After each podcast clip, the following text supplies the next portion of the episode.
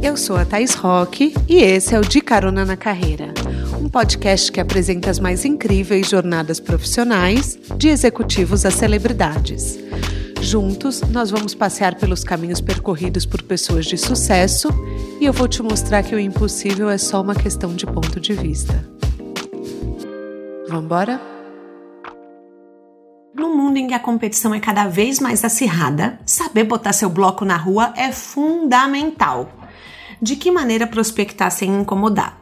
Como abordar uma marca para fazer uma parceria comercial? E como crescer aliando iniciativa, gentileza e estratégia?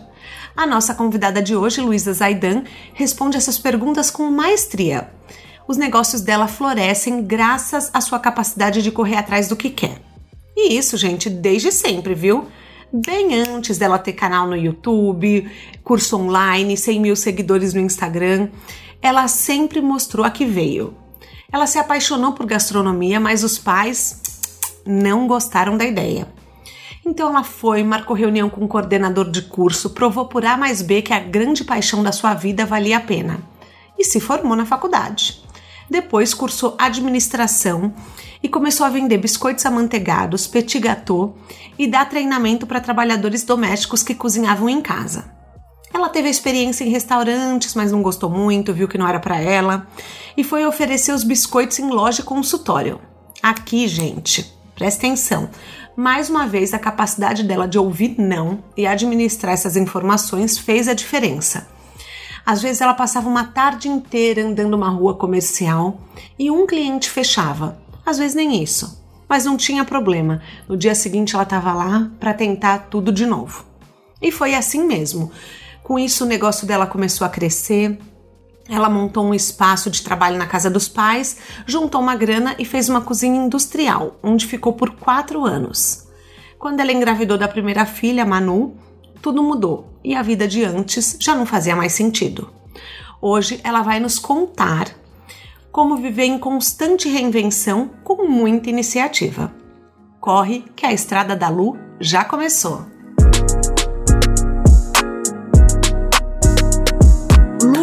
Seja bem-vinda ao De Carona na Carreira.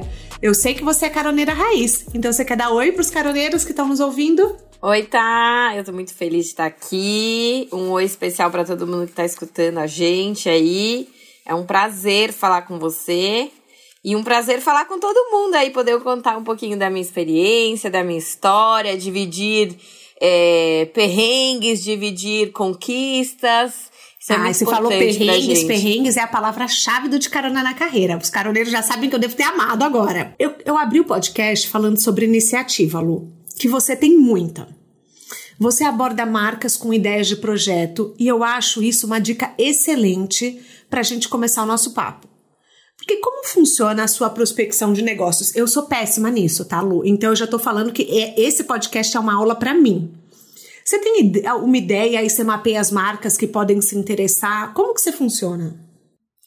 Então, é, eu falo que a minha, a minha cabeça, ela, ela não para. São 24 horas por dia é, tendo ideias e fervendo com a questão do conteúdo todo que eu trabalho nas redes sociais. É, eu acompanho de perto o trabalho de todas as marcas que eu admiro, que eu acho muito importante, né? A primeira coisa um, a gente procurar trabalhar com marcas que elas são reais conectadas com você.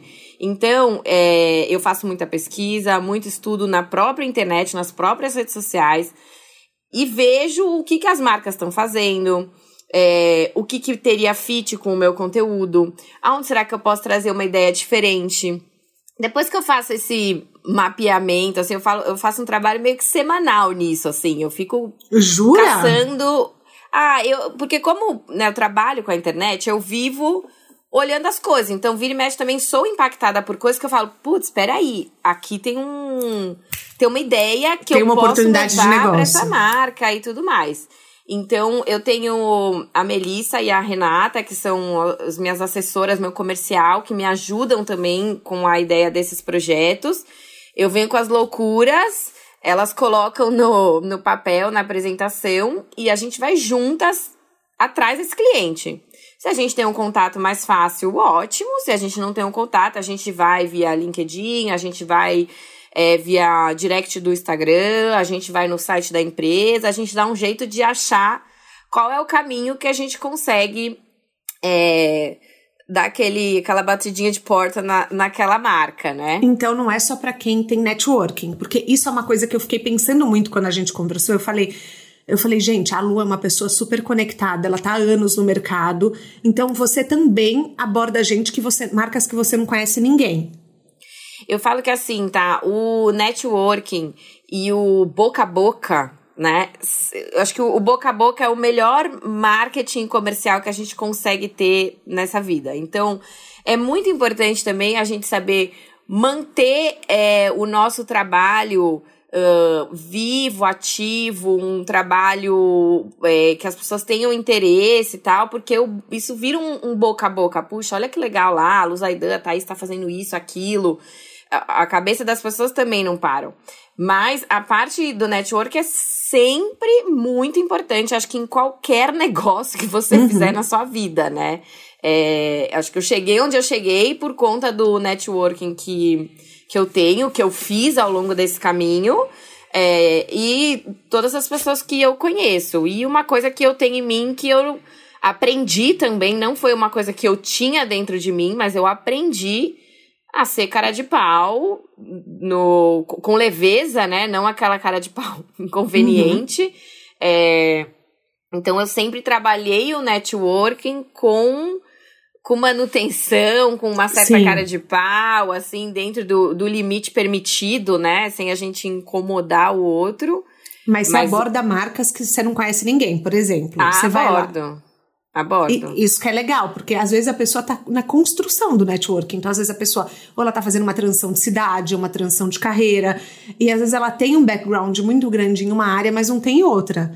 Então, é, existe... Eu vou te dar um exemplo, tá? De um, uma ação que eu fiz o ano passado, a gente vai terminar de entregar agora em, em, em março, que é a Nioxin, que é de, de produtos de cabelo. Uhum. Uh, eu vi que eles estavam fazendo várias ações com blogueiras e blogueiras fora do mundo beleza, né?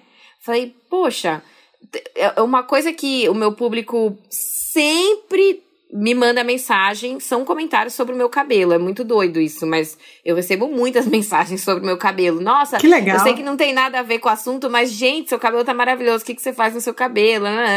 E eu vi que a Nioxin tava trabalhando é, influenciadoras e blogueiras além do mundo da beleza. Eu conheço a Giovana, que é a diretora de marketing. Mandei uma mensagem para Giovana, falei: "Gi, tive uma ideia aqui, é, eu acho que a, o, o resultado final do cabelo, de um tratamento que você faz, ele também está muito relacionado à alimentação. Tem muita coisa de alimento, e isso eu já tinha feito um trabalho para uma marca de coisa de cabelo há muitos anos atrás, há uns seis anos atrás, então eu estudei isso. Então eu sei que tem a ver, tem conexão alimentação com coisa de cabelo. Falei, posso te mandar uma ideia? Ela falou, claro. Peguei, montei o projeto com as meninas e a gente mandou para ela. Eles uhum. adoraram e a gente fez aí uma série de GTVs com receitas, com alimentos, ingredientes que ajudam aí a uh, no tratamento do cabelo. Eu fiz o tratamento de fato. Antes de começar a divulgar, eu usei por 40 dias, que é o que eles precisam. Dentro desses 40 dias, eu recebi mais ainda enxurradas de mensagens sobre o meu Você cabelo. Tá brincando? Uh. Não, muito legal, assim, a repercussão, né? E. E aí, enfim, a gente fez aí essa série de receitas e o conteúdo contando um pouco do que eu fiz no meu cabelo, os produtos que eu tô usando e tal. E é uma coisa que as pessoas se interessam muito. Eu falo de receita, né? Eu trago um conteúdo voltado para gastronomia, mas quando a gente entra um pouco também na coisa da do vida íntima, assim, as pessoas claro. também gostam muito. E Sim, e as pessoas tento... se apegam, né? Tipo, é, se apegam a você, aos seus filhos. verdades, assim, uhum. coisas que de... Tento não, sim, eu sempre trago conteúdo que de fato eu tô consumindo, que eu tô usando, que eu tô fazendo. Então, quando a, a, gente falou, não, vamos fazer, eu falei, tá bom, calma, antes da gente assinar, fazer qualquer coisa, me mandem os produtos, eu vou uhum. usar de fato esses 40 dias. E aí a gente segue, fala, não, fechado, realmente, tipo, vai dar tudo certo, tem fit, né, né, né. Então, esse é um exemplo de uma marca que eu fui lá e cutuquei. Era uma pessoa que eu conhecia, eu tinha uhum. este networking dentro dessa Sim. marca. Mas. Mas você é... podia não ter também. E não Exato. te impediria. Uhum. É, o, o, sei lá, o supermercado aí que a gente fez um projeto que dá pra sair e tal. A Renata, que é a menina que me ajuda no comercial, a Rei, uma amiga minha, ela conheceu o cara no caixa do supermercado. Você tá brincando? Aí, é, eles conversando, daí ele falou: Ah, não, eu sou diretor de marketing aqui do supermercado e tal. Daí ela falou: Nossa, não acredito, eu tenho uma pessoa aqui, não sei o que, pra gente fazer um projeto maravilhoso. Pegou o cartão do cara, marcamos reunião, né, né, né. Então, assim, a gente tá sempre com as uhum. anteninhas ligadas pra e onde não deixa vem, uma oportunidade entendeu? passar. Exatamente, não pode.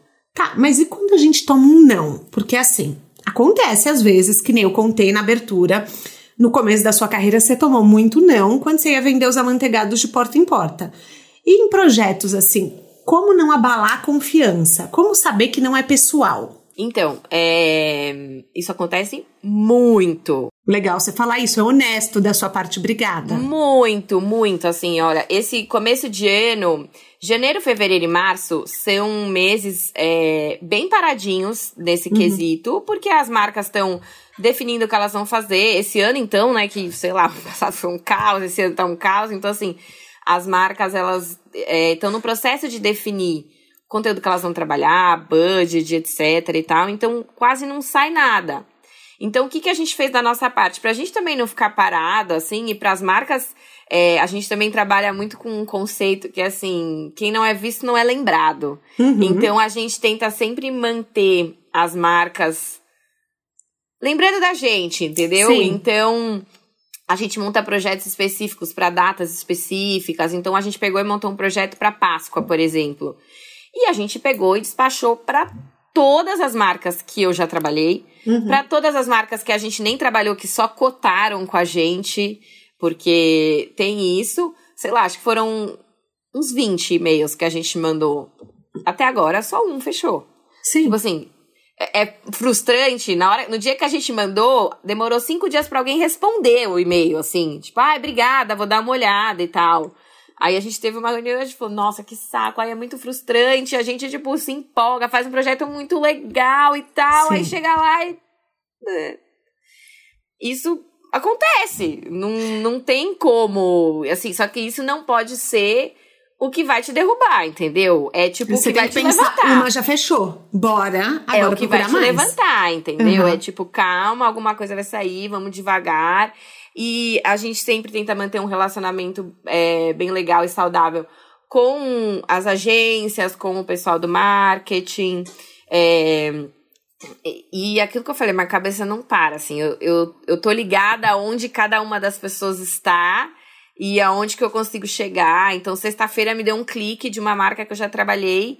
E eu falei, gente, essa marca para Páscoa é perfeito. Cadê o telefone da menina aqui? Eu tinha o WhatsApp dela, mandei o WhatsApp. Ela falou: Lu, que felicidade ler a sua mensagem. Essa foi a resposta dela. Ai, que amor. Uhum. Vamos falar. Então, aí hoje eu já vou falar com ela. A gente tem que manter a coisa ativa, porque assim. A, não dá pra tomar vejo... um primeiro não e derrubar, né?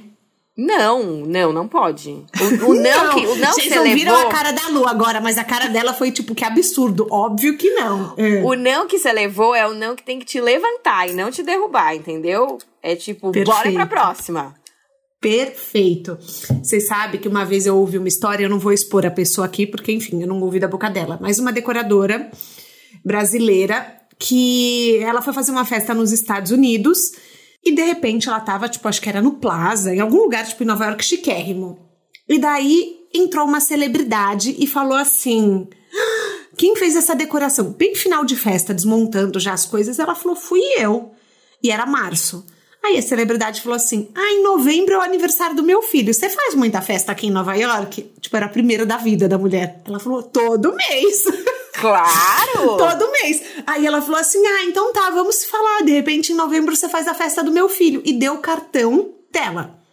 Aí ela pensou: como que eu vou fazer essa mulher não me esquecer até novembro? E aí ela pegou e ficava mandando, por exemplo, Páscoa ela mandava uma cesta. Aí, sei lá, é, no começo do verão, ela, porque o começo do verão é muito simbólico em Nova York, ela pegou e mandou tipo uma cesta de frutas, de chás. Aí ela ia fazendo é, pequenas é, manutenções para ser lembrada. E daí em novembro é ela foi lá quem e fechou. Não é, quem não é visto não é lembrado. Mas Perfeito. também quem é visto em excesso pode virar um, um, um bode, assim, né? Um, mas, mas, como saber esse limite, Lu? Tipo, porque as pessoas ah, têm muito é medo coisa... de incomodar. É, então, eu acho que é uma coisa de bom senso mesmo, né? Que eu uhum. acho que também é uma coisa que hoje em dia falta. É, o bom senso, assim. Então, é, eu falo que é uma coisa que eu aprendi também ao longo da vida. É, uhum.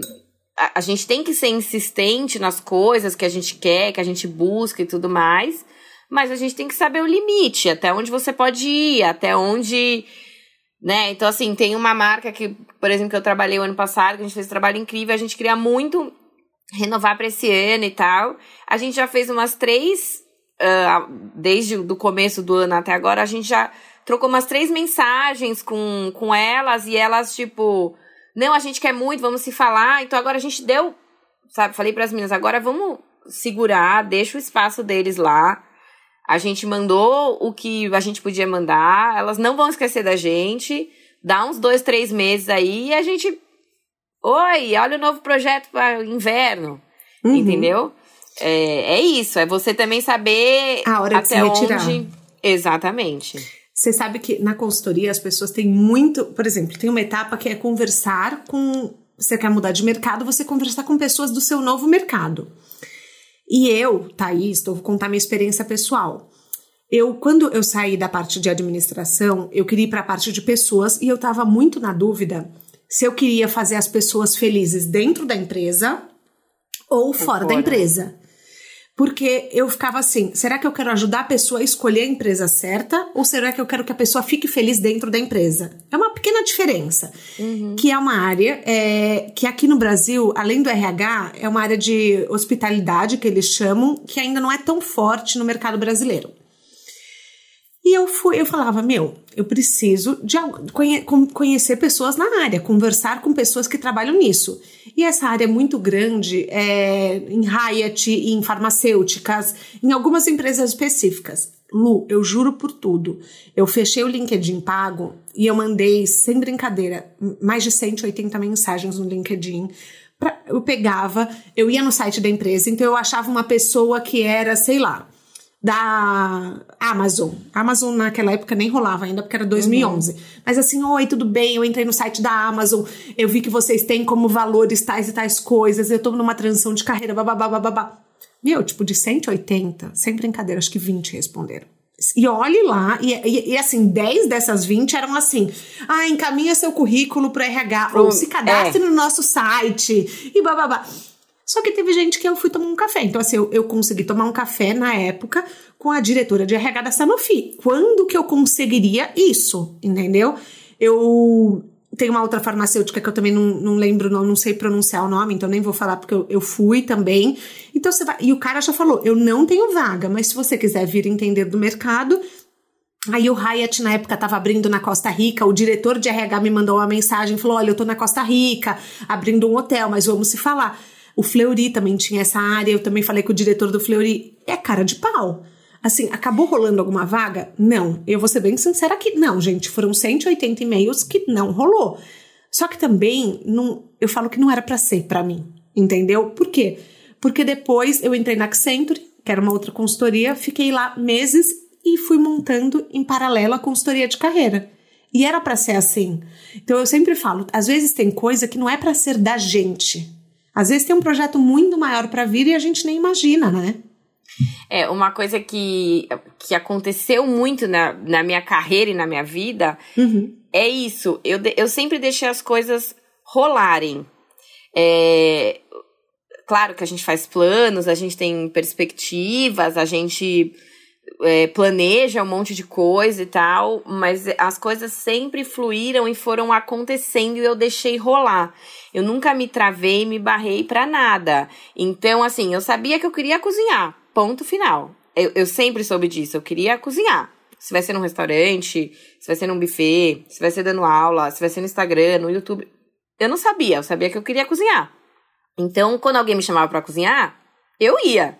Então foi assim que as coisas foram acontecendo. Então, por exemplo. Você não dizia não. É, como que eu comecei dando, dando aula?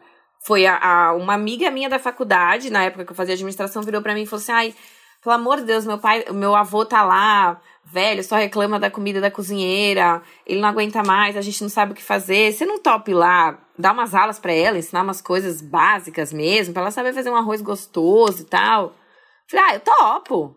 Uhum. Aí, quando eu vi, comecei a dar aula pra, pra, pra moça, falei, nossa, isso aqui é muito legal, eu tô gostando muito disso e tal. Eu trabalhava na época no, num restaurante, uhum. e falei, mas também tava dando aula e tal. Falei, não, peraí, tem um negócio aí.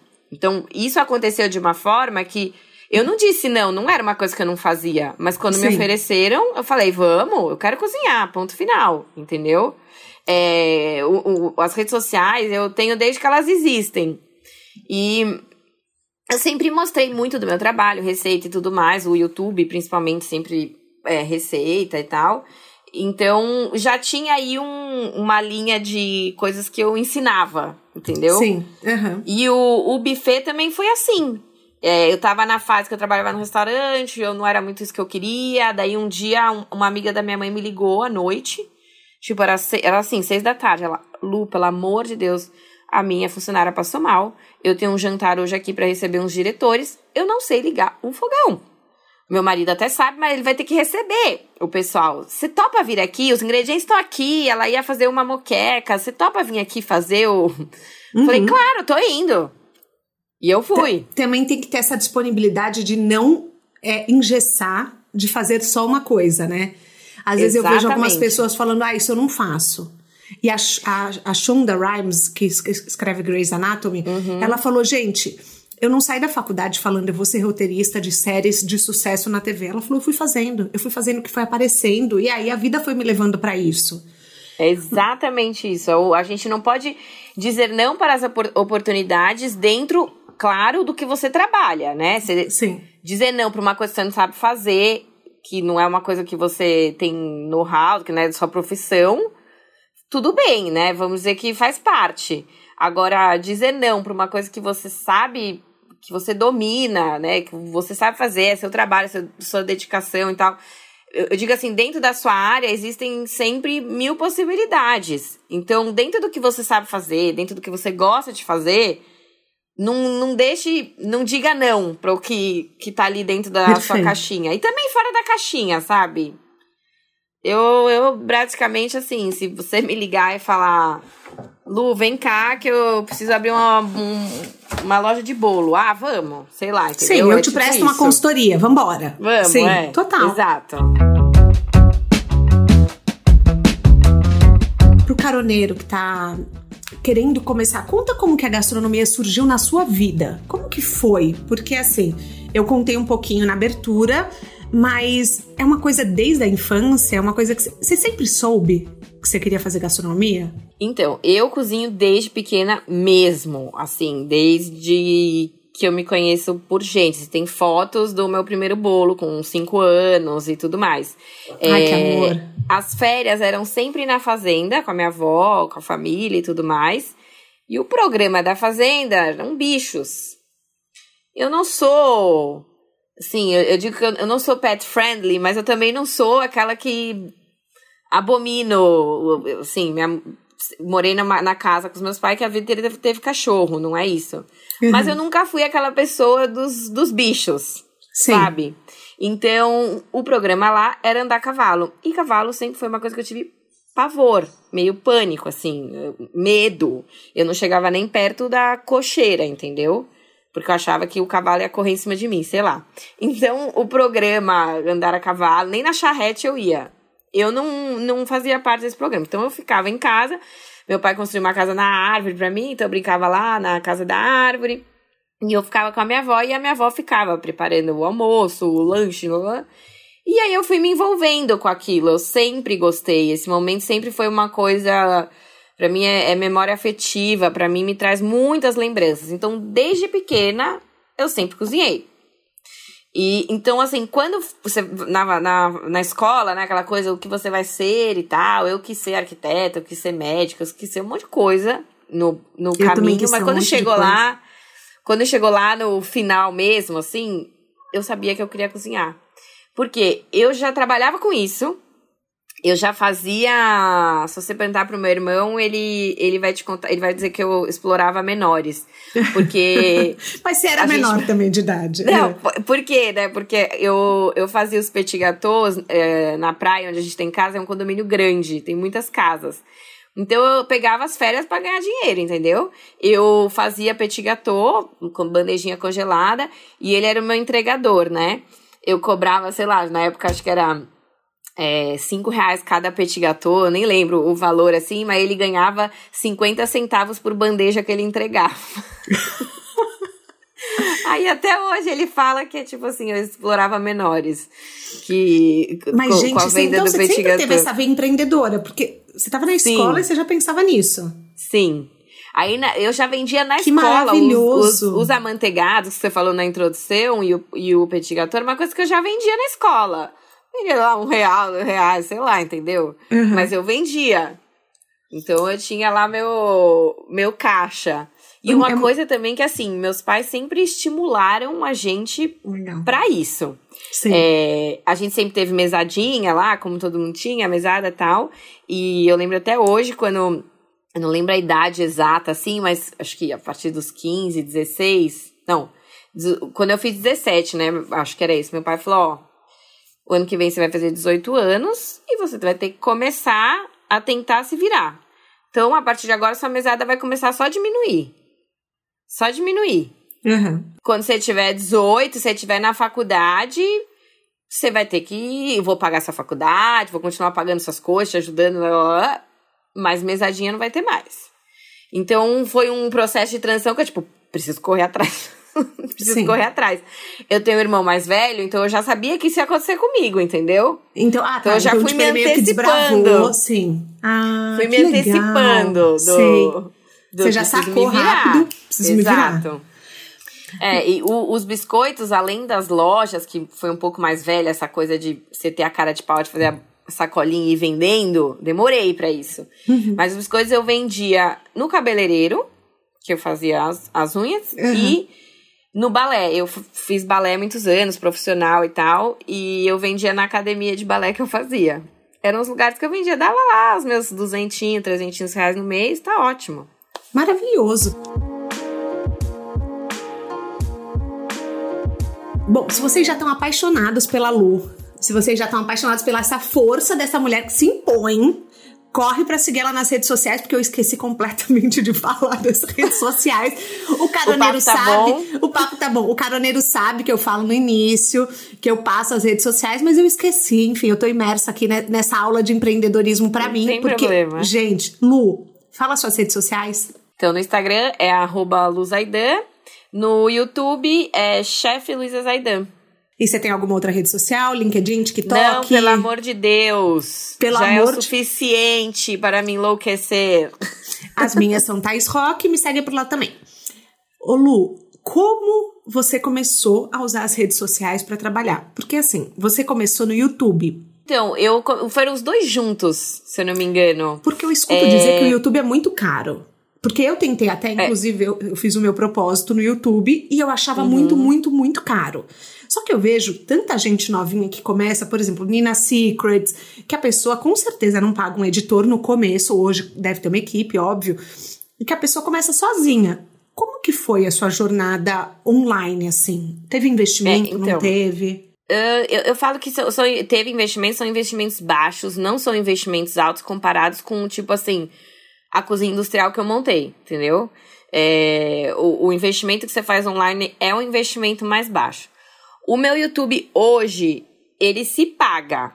Tá. Eu não lucro, mas ele se paga. Porque é, os meus vídeos são vídeos que precisam de três câmeras, né? Quando a gente tá falando de receita, não dá para ser uma câmera só.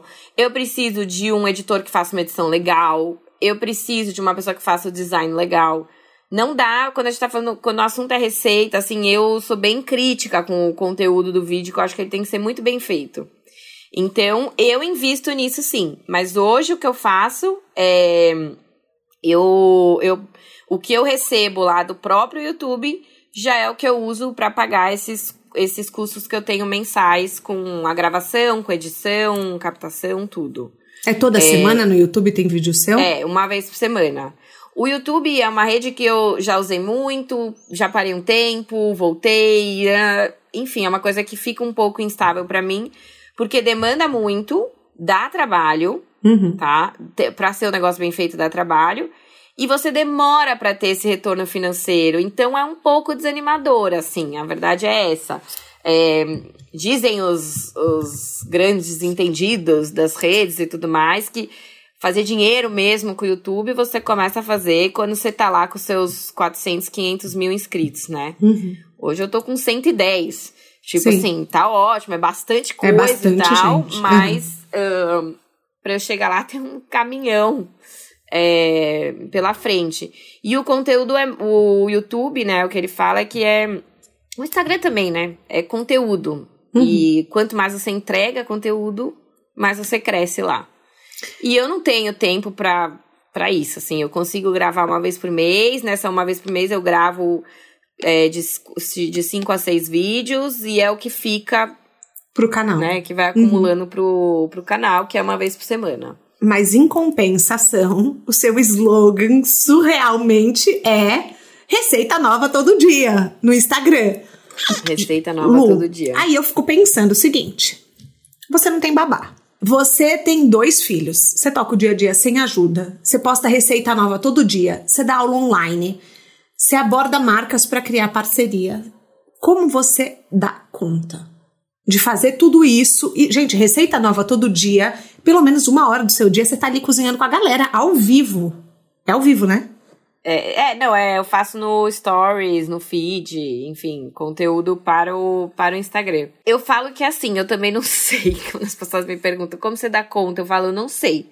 Eu sei que quando acaba o dia, eu falo, ufa, consegui. Mas tem dias também, não vou mentir, que eu não falo ufa, eu sento e choro e falo, meu Deus, eu vou enlouquecer. É, isso acontece. Eu sou uhum. um ser humano como qualquer outro. É, eu sempre fui uma pessoa multitarefa. Eu tenho a sensação que eu sou um polvo. Eu sou daquelas assim. É, eu posso estar enlouquecida, 350 mil coisas. Se você me ligar, amiga, socorro, eu preciso de uma ajuda, eu vou. Tá. Sabe? Eu sou daquelas pessoas que. É, eu dou um jeito para não te deixar na mão. Então, a, a, sensação que eu tenho é essa, que eu sou uma pessoa realmente multitarefa. Isso é uma uhum. habilidade que eu tenho. Isso é, é meu. É de mim mesmo, entendeu? Eu tenho muito como exemplo também, acho que a minha mãe, que ela é uma pessoa muito multitarefa. Uhum. É, você pede para fazer, a pessoa vai lá e vai fazer. E acho que isso é perfil, é personalidade, é, é uma habilidade que você cria, é você trabalhar isso diariamente. Mas eu também não sei como eu dou conta. E como que acontece isso? Ao longo desse processo, a, quando a Manu nasceu, que é minha primeira filha, realmente eu não tive babá. Foi super tranquilo. Ela sempre foi uma criança muito boazinha, então que facilitou muito. É, eu sempre tive a minha mãe, minha sogra, tios, irmãos, todo mundo sempre disponível para me ajudar. É, eu nunca Você tem uma rede de pessoa... apoio boa. É, e eu nunca tive vergonha de pedir ajuda para rede de apoio, entendeu? Eu nunca tive Bom medo. Uhum. Eu sempre pedi e o máximo de acontecer é, putz, hoje não vai dar. Tudo bem, então vamos embora. É, quando veio o segundo filho, ele recém-nascido e tal, bonitinho. Deu um pouquinho mais de trabalho com a Manu, menino, né? Faminto e tal, né, né, né? Começo foi tudo bem. Aí o bichinho começou a engatinhar, andar. Eu fui ficando enlouquecida. Pandemia. Eu Sim. com os dois aqui. Enfim, cheguei num ponto que sentei, conversei, eu, meu marido e tal, e ele falou: não tá dando do jeito que você tá vendo que não tá, tava surtando, entendeu? Literalmente. Uhum. Meu terapeuta me sacudindo na tela aqui. Você tem que chamar alguém para te ajudar. Sim. E eu não tava conseguindo, apesar de estar tá conseguindo fazer receita nova todo dia, eu não tava conseguindo ter um respiro para mim, entendeu? Eu tava ficando enlouquecida. Então aí realmente eu falei, não, preciso arrumar uma ajuda. Como eu consigo num dia, numa manhã, pegar e gravar três, quatro receitas? Falei, eu vou é, chamar alguém para me ajudar duas vezes por semana. Duas vezes por semana vai ser o dia que eu largo eles na casa da minha mãe com a babá e eu fico em casa e consigo gravar tudo que eu preciso para a semana. Ah, Aí legal. eu deixo os conteúdos todos programados para a semana. A grande maioria das coisas que eu posto não são ao vivo. Tipo, ah, são tá, não coisas sabia. Uhum. já já gravadas, entendeu? Eu foi a forma que eu encontrei de me organizar. E Não, porque eu imagino que tem uma logística, é assim, é de mercado, compra de mercado. Então não dá pra ser no, no improviso que você faz, Não, ah, vou não. abrir a geladeira, ver o que que tem, né? Não, não, eu posto sempre, até inclusive no, no Instagram, eu venho também dando essa dica para seguidoras, que é tipo assim, começa a se organizar com o menu da sua semana, que você vai ver que você vai ganhar tempo, que você vai economizar dinheiro. Sim. Então, faça como eu faço. Eu sento, geralmente é sábado ou domingo, monto a estratégia, as receitas, conteúdo todo que vai ter, eu deixo tudo organizado, escrito assim no papel. E aí, no próprio sábado ou domingo, eu já faço as compras tudo online. Eu deixo talvez para ir na feira é, na quarta-feira, que tem uma feira aqui na minha rua, para pegar umas coisas mais frescas, mas eu tento organizar é, a minha programação de conteúdo assim, dessa forma. É um dia da semana que eu sento e organizo o que eu vou precisar, faço a lista de mercado, já peço o que tem que pedir, já deixo tudo programado, e aí eu tenho esses dois dias da semana que eu sento e faço ah, as gravações. Mas E aí já fica a comida você tem uma lista de tudo que você já gravou? Ai, eu, eu sou daquelas de caderninho de papel, né? Ah, eu sou de Ah, é verdade, computador. uma vez eu te dei um caderno de papel, você falou, eu já tenho um igual, você lembra? Eu sou aqui, ó, ó. Vamos ó. até fazer divulgação delas, é Estúdio Papel, né? Aqui é, ó, estúdio papel, ó. ó. É, eu, eu fui comprar Eu pra você sou- achando que você não tinha, e você, eu tenho um igual.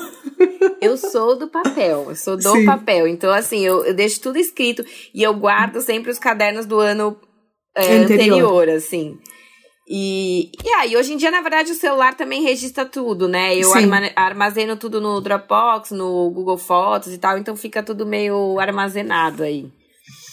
Mas Lu- eu tenho, tenho que fazer uma programação, não dá. Você falou da pandemia, que foi um momento assim que muito mercado mudou. Nossa, e um né? dos mercados que mais mudou, que assim, que eu vejo que mudou muito foi o de eventos, né? Que isso te levou a encerrar um ciclo de anos na cozinha que você tinha. Só que eu sinto, você falando offline, tá, gente? Não aqui, ela ainda não falou aqui. Que isso foi muito tranquilo pra você. Foi mesmo? Como que. Porque pare- parece que você tá muito em paz a- em ter fechado a cozinha. É, a, a cozinha eu fechei, na verdade, logo que a Manu nasceu, a cozinha que eu tinha construído. Uhum. ah, porque eu me juntei com o Vitor, meu sócio, que foi assim, eu falo que foi um anjo que caiu, caiu no céu no momento que eu precisava. E ele já tinha uma cozinha e o custo da, de manutenção da cozinha dele era mais barata que a minha, então foi simples. Vamos fechar a minha e ficar com a sua e pronto. É, Sem eu não vou falar que apego. foi. É, não, assim, eu não vou falar que foi, foi fácil, Tá. assim, o pega, entrega a chave e tal, um negócio que eu construí. Foi difícil, assim, no, no momento. O, o, pra mim, na verdade, o difícil é o tomar a decisão. Uma vez que eu tomei aquela decisão, querida, vamos embora, acabou, um beijo, tô feliz e a vida que segue. Tá. Então, o processo de tomar aquela decisão de que, de fato, o fechar aquilo que eu tinha construído era o melhor caminho, é, demorou até eu aceitar aquilo dentro de mim, sabe? Uhum. Mas uma vez que eu pinga, pingou o negócio e falou, está decidido, eu vou de coração aberto para aquela decisão que eu tomei. Então tá decidido. Agora eu preciso ir atrás de alguém que queira comprar tudo que eu tenho aqui. E vamos achar alguém que, tem, que queira comprar tudo que eu tenho aqui. E no final das contas foi tipo um achado mesmo. Uma Roberta, que era uma menina que estava começando um buffet, e ela estava, fazia na casa dela, e ela justamente precisava de um espaço Que legal. que não tava Uhum. dando mais e tal, então repassei pra ela. A gente fez um bem bolado lá. é, eu não vou dizer que eu perdi dinheiro, porque ao longo desses quatro anos o que eu construí lá foi pago. É, mas também não saí com um monte de dinheiro no bolso, mas tudo bem, sem remorso. Vida que Sim. segue. É isso, é, o- é o- é literalmente vida que segue sem remorso. A questão do, do buffet, é, quando eu me juntei com o Victor, era uma coisa que a gente conversou abertamente. Acho que sempre sociedades precisam ser as coisas muito esclarecidas, né? Pra não ter nenhum problema no meio do caminho. A gente conversou e a gente sabia que não era prioridade de vida, não era o projeto de vida dele, nem o meu. Mas era o que nos sustentava naquele momento. E a Tá. gente gostava de fazer aquilo. Então vamos seguir até onde der.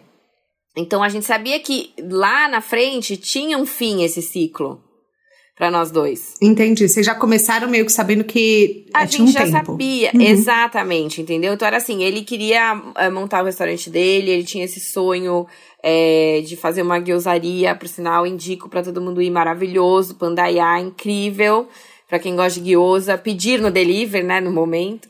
É, e aí ele tinha esse projeto restaurante e eu me encontrei ao longo desses anos trabalhando com, com rede social e tudo mais.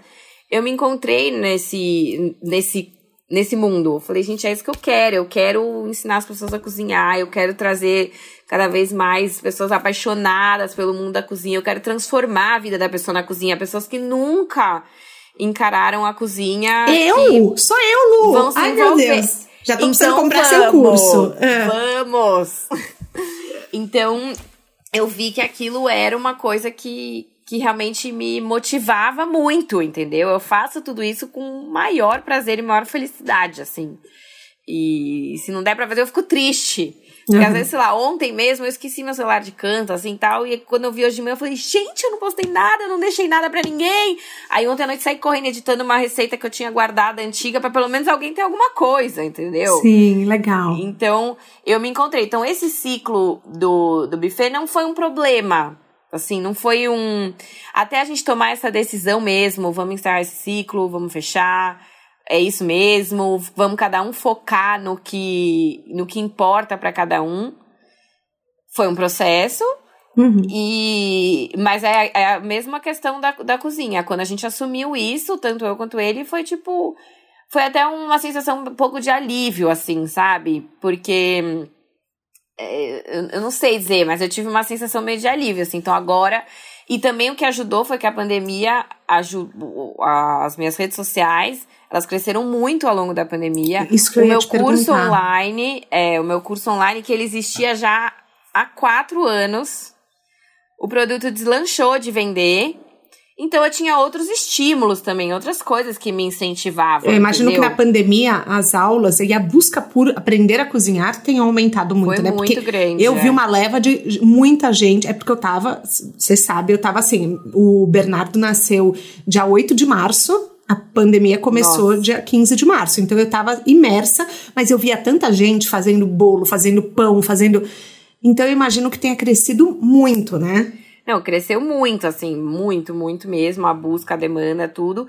E é, a gente não pode negar que a questão financeira é um estímulo e um incentivo pra gente, né? Então claro. eu peguei o gás da coisa e falei, agora vambora nisso aí. Então o, o fechar aquele ciclo não foi tão triste para mim, porque sei lá, era uma coisa que eu já sabia que eu queria fazer e porque uhum. ali a coisa tava rolando bem, o que eu tava fazendo, entendeu? Então eu tive estímulos de outros lados, assim. E como montar um curso online de sucesso? Porque eu vejo que o seu, assim, às vezes eu entro, fico namorando o curso, às vezes eu entro, daí eu vejo assim, não sei quantas pessoas fecharam nas últimas 24 horas. Eu falo, meu Deus, toda hora tem essa informação. Eu não sei se você já viu que tem essa informação. Uhum. E, e assim, eu acompanho que, que dica, perto. É, claro, tenho certeza. que dicas você daria para quem tem vontade de ter um curso online, mas não sabe por onde começar?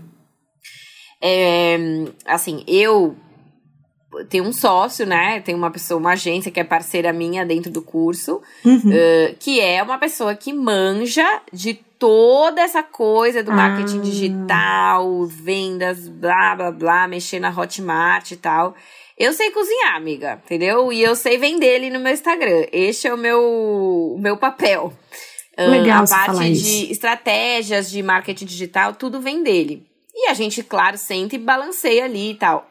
Claro que eu aprendi muito ao longo desse ano. Eu acho que a dica número um que eu daria para uma pessoa que está querendo montar um, um curso online é você montar um curso de uma coisa que você entenda de uma coisa que você, assim, manja muito. Não me venha querer montar um curso de uma coisa que você acha que você sabe, ou uma coisa que você tenha interesse no assunto.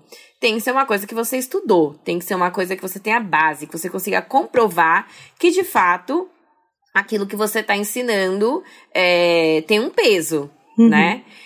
Eu tinha um facilitador também, que eu acho que é o, o meu nome, o, o peso do, da minha marca, isso já existia, né? Uhum. Então, você tem um, um background bom para vender, né?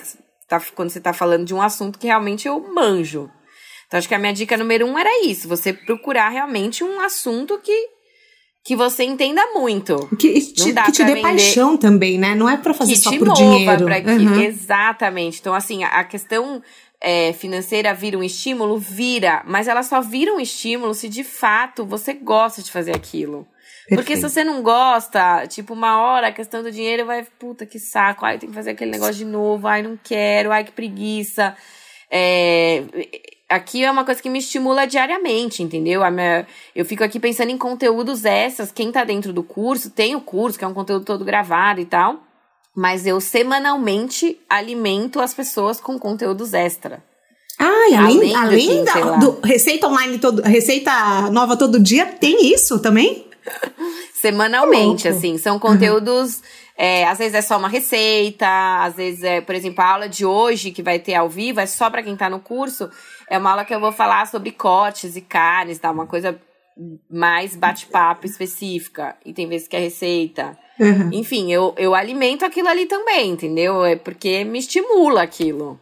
Que legal. É, mas assim, gente, é, caroneiro, eu acho que não é todo dia que você vai querer fazer. Mas tem que não ser mesmo. uma coisa que te dê. Você, no final do dia você fala, valeu a pena. E não que se você pense, nossa, tô contando os dias para não ver isso nunca mais. Porque Exatamente. tem isso, né? Exatamente. Eu, eu falo para as pessoas assim, não é todo dia que eu quero levantar da cama ir para consultoria fazer atendimento. Mas todas as noites eu sou grata por todos os atendimentos que eu fiz. E toda hora que é eu tô ali. Literalmente isso. Que eu tô ali, eu falo, cara, eu tô de corpo e alma, eu falo, que bom que hoje eu levantei da cama. Sabe assim? Porque às vezes você fala, nossa, que preguiça, meu Deus, que friozinho, nossa, quero ficar aqui. Não é todo dia que você vai estar, tá, uhul, vamos viver a missão. Mas é, no final do dia é tipo, nossa, que bom, que bom é que eu encontrei o meu papel no mundo, sabe? Exatamente. É, não, eu, eu sinto muito isso. Ô, Lu, Tem é... vezes que eu não quero cozinhar mesmo. E aí eu até falo no Instagram, gente, hoje não estou no clima. Não estou no clima. Acabou. Legal. Uhum. Não, pro povo até não achar que, nossa, que cozinhar tem que ser uma coisa uhul todos os dias, não, né? Exato, não tô no clima. Pronto. E tem muita gente que trabalha com, na indústria criativa que não tem habilidade de negócios. E você acabou de falar, você falou: olha, eu gosto de cozinhar. Só que você acha que você ter feito administração te deu um diferencial para você focar nas suas coisas? Ou, Acho ou com certeza, tá? Acho que assim, é, estudo, qualquer estudo que seja, ele é sempre um diferencial e é sempre alguma coisa que vai agregar para você na sua uhum. vida pessoal, profissional, sei lá. Então, estudar nunca é demais, né? Então, com certeza agregou muito. Uhum. É, questões de habilidades mais financeiras, planilhas, é, o básico é o que eu faço, mas é o que eu preciso. Me ajudou muito. E também a enxergar o negócio com olhos de negócio, né? Porque eu fiz uma faculdade de gastronomia, uma faculdade muito. É um curso técnico, né? Não é nenhuma faculdade, é um curso técnico. E a faculdade, a faculdade de administração me abriu os olhos para outras coisas. Sim. Para quem, talvez, quem sabe, ter esse olhar mais. É, mais administrativo da coisa, entendeu? Mais mar, marqueteiro da coisa acho que é um pouco. Eu tenho uma questão personalidade, gera uhum. de mim isso, mas com certeza a faculdade me ajudou a abrir o olho para para caminhos aí que eu poderia seguir, né? E como você sabe, eu sou péssima, eu já falei isso no Instagram, eu sou péssima em fins de ciclos. Você já falou, olha, é difícil eu encerrar um ciclo, mas quando eu encerro, tchau e benção. Você já encerrou um ciclo sem saber qual era o próximo? Por exemplo, puta, eu não tô mais feliz aqui. Como que funciona o seu processo criativo? Você busca uma coisa nova antes de encerrar ou você encerra e seja o que Deus quiser? Eu sou meio vida louca nesse quesito, assim. Eu acho que eu não penso demais, uhum. sabe? Sei. Eu penso. Sim, mas você não, não, fica. Uhum, sei. Você não fica sofrendo em cima daquilo. coisa, é. assim, não. É, por exemplo, agora eu tô num momento pessoal, de uma decisão pessoal, né? Não é nem uma questão profissional que tá me remoendo há semanas e assim, eu, eu acordo, tem dias que eu acordo e falo, não, tá resolvido, não sei por que, que eu tô remoendo isso, tipo assim, está decidido. Então agora eu coloquei uma data para isso. Sim. Vai até esse dia eu vou resolver essa questão e ponto final. Tem muita gente que acha que o mundo dos influenciadores digitais é só glamour e recebidos. E eu gosto de mostrar no podcast que a vida não é glamour e tem muito. Quer dizer, tem glamour, mas tem perrengue. O que, que você pode contar pra gente que as pessoas não veem, que, é, que acontece nos bastidores? Ah, eu acho que assim, é... dá trabalho, gente. Sabe que o meu pai tem uma frase muito maravilhosa que trabalho dá trabalho. Senão não chamaria trabalho, chamaria lazer, chamaria relaxamento. Então, qualquer trabalho que seja, seja de influenciador, seja de médico, de administrativo, ele dá trabalho. Então, é, eu, o que, que eu tento fazer e mostrar que é o seguinte: tem um trabalho por trás, tem uma dedicação, tem um estudo e tudo mais. Mas eu, eu penso que as pessoas vão às redes sociais com um momento de distração, então a coisa tem que ser leve, a coisa tem que ser fluida. Então não dá para eu levar os meus problemas à rede social, sabe assim? Uhum. Eu levo, eu debato, tem várias coisas que eu, que eu levo pra gente debater e discutir de forma saudável sempre e tal. Mas eu não mostro os meus perrengues, minhas, minhas aflições e meus desesperos. Eu não abro a minha planilha pessoal no Instagram. Gente, socorro, esse mês eu não estou conseguindo pagar as contas.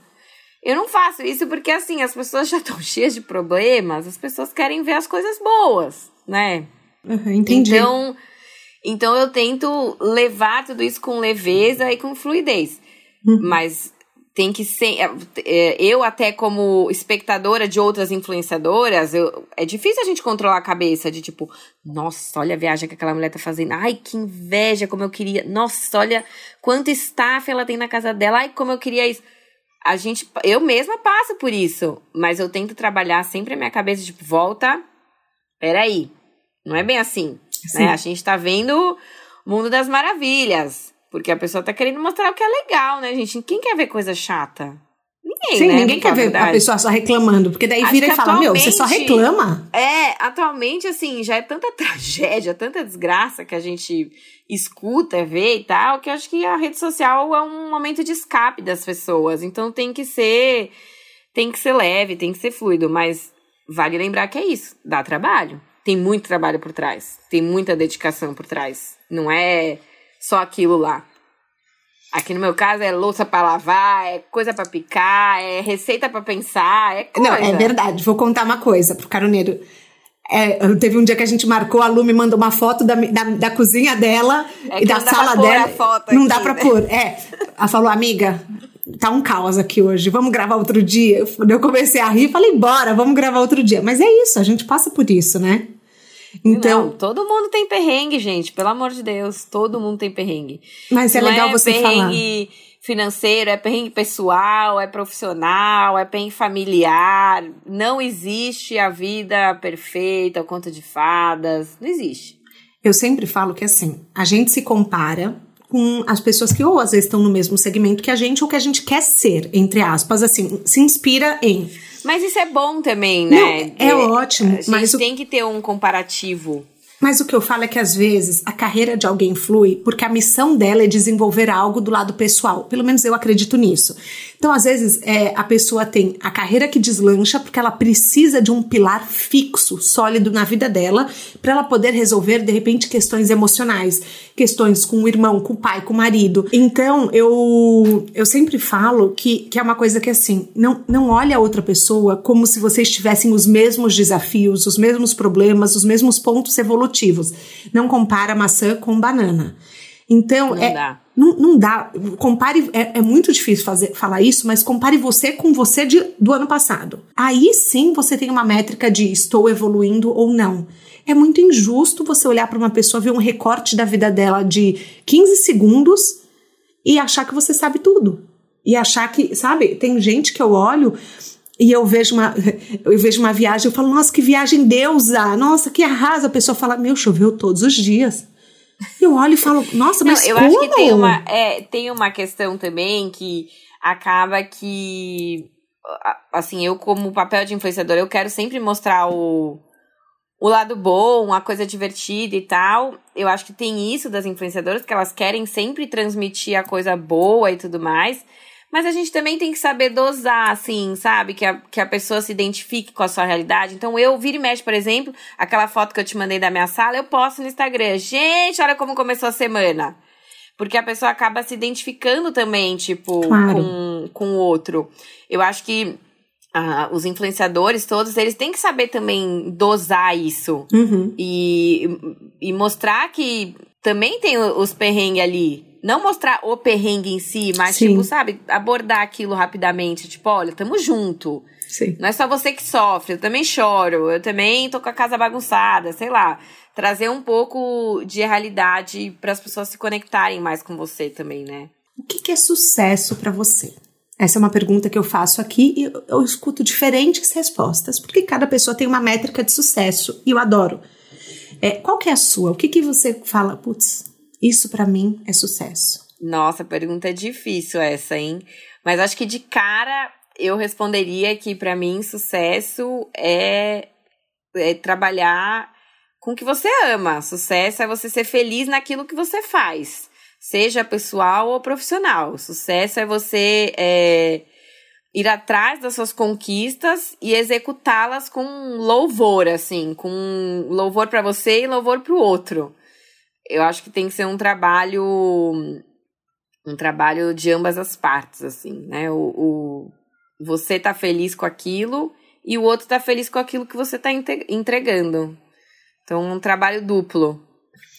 A gente tem um quadro aqui que chama pneu furado, que é o que, que você considera ter sido o seu maior erro profissional, ou seja, o pneu furado da sua viagem e o que, que esse erro te ensinou que nenhuma escola te ensinaria. Nossa, um pneu furado, meu Deus. É... Eu não sei se teria assim um, um case específico de pneu furado para eu, eu contar aqui. É, não me vem à cabeça, assim, um case específico. Não, eu tenho um que lembrei, lembrei de um, um, um case específico, um pneu furado, que foi uh, um calote que eu levei, um calote grande. É, foi o único calote que eu levei. E esse calote, ele literalmente me ensinou a acreditar e confiar no meu feeling. Quando essa pessoa ligou e fechou, eu lembro até hoje que eu falei pro Gustavo, mas eu falei, eu não sei, tá muito esquisito isso aqui. Eu tô com um feeling estranho desse cliente. Aí ele, para com isso, cliente é cliente, vambora. Eu falei, não é, cliente é cliente, vambora. Né, vamos lá. Fechei o negócio. Aí na hora de pagar começou a enrolação. Enfim, levei o calote dessa mulher. Só que eu tinha certeza que eu ia levar o calote dessa pessoa. Olha, quando ela me ligou na, no telefone, no tom de voz da pessoa, eu sabia. A partir daquele momento, eu passei a acreditar e confiar no meu feeling, sentimento com, uh, com as pessoas que eu, que eu trabalho, até com as pessoas que eu me relaciono, assim. Uhum. É, eu, eu tenho uma coisa um pouco sensitiva, assim, eu amo fazer mapa astral e a minha astróloga sempre fala: você tem que confiar mais em você, no seu feeling, no seu sentimento. E isso é uma coisa que eu venho trazendo de uns três anos pra cá, assim. É, e é impressionante que ele não falha. É, e muitas vezes, assim, por exemplo, depois desse calote, do mais calote eu nunca mais levei, porque depois desse calote eu aprendi a cobrar uhum. corretamente, assim, eu já deixei de aparecer no evento que a pessoa fechou porque ela não pagou, tipo, uhum. querida, você não pagou, eu não vou aparecer aqui. Sim. Foi, tipo, simples assim. É... Mas eu passei a acreditar mais nessa coisa do, do meu sentimento. Então, assim, ao longo da, da minha profissão, da minha carreira, por exemplo, tiveram alguns clientes que passaram que, assim, eu na. Ixi, essa vai dar problema. Já sei, já sei. Então, o que, que eu já fazia? Eu já cobrava um pouquinho mais, assim. Eu falo que a, a taxa extra para eu aguentar aquela pessoa. De dor eu de já cabeça. ia, uhum. eu já ia para aquele evento, para aquela situação num, num clima que eu sabia o que ia acontecer, para eu não me decepcionar, que eu já sabia o que vinha depois. Claro que depois eu me decepcionava de novo e eu chorava as pitangas, mas eu, eu já ia é, com a casca preparada, sabe? Uhum. Então, acho que, que, o que eu aprendi de pneu furado é isso: é confiar e acreditar no meu feeling, porque. Não falha. Pra mim, não falha. Não falha mesmo. Na sua mala de viagem, quais são os seus planos para o futuro profissional? Ou pessoal, o próximo sonho que você quer realizar? Ai, meu Deus, tão difícil. É, assim, eu tenho eu tenho um sonho que eu sempre tive, ele sempre existiu, que eu sempre brinquei, que é, um dia eu ia ser Ana Maria Braga. Maravilhoso. E, uhum. e, e, é uma coisa que eu, que eu sempre gostei. Eu já fiz televisão, eu amei fazer televisão. É, eu já participei, inclusive, de um reality show do, do programa da Ana Maria Braga. Eu cheguei a conhecer a Ana Maria Braga. É, então, eu, eu venho trabalhando nas minhas é, redes, YouTube e tudo mais, pra ter esse reconhecimento. Eu não sei o que vai ser a televisão daqui pra uhum. frente, né? Sim. Eu acho que hoje a televisão é uma coisa que talvez daqui uns anos não vai existir, assim, um canal de televisão. Mas eu venho correndo atrás desse sonho e buscando isso de outras formas. E eu uhum. trabalho para isso diariamente. Semanalmente, vai. Por último, um livro, um filme ou um TED, um documentário que mudaram a sua vida. Não precisa ser relacionado à profissão mas o primeiro que vier hum. à sua cabeça que você gostaria de indicar. Nossa, são tantos. Eu acho que um, um, último TED que eu assisti que eu amei, que foi o da Camila Coutinho. Não sei se chegou a ver. Ainda não vi. É, já faz um tempinho que, que saiu. Agora, é, é, um, é um TED curtinho, né? Como são os TEDs, assim, mas é bem legal, que ela fala muito desse mundo dos influenciadores e tal, que eu gostei muito do que ela falou. É, eu tenho um livro que é aquele. que é um livro de receita mesmo. É o Sal, Gordura, Ácido, Calor. Ele é muito incrível, ele entra em detalhes técnicos de forma leve, então acho que eu indicaria isso para quem quer se aventurar no mundo da cozinha. É...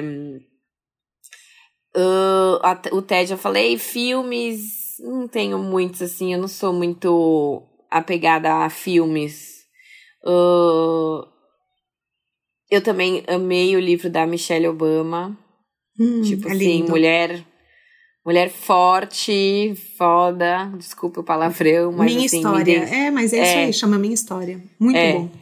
Gostei muito do livro dela. Uh, acho que é isso, assim, atualmente, assim. E se for falar em detalhes de livros, assim, mesmo de receitas, são os livros da minha avó, né? Legal. Você já digitalizou eles?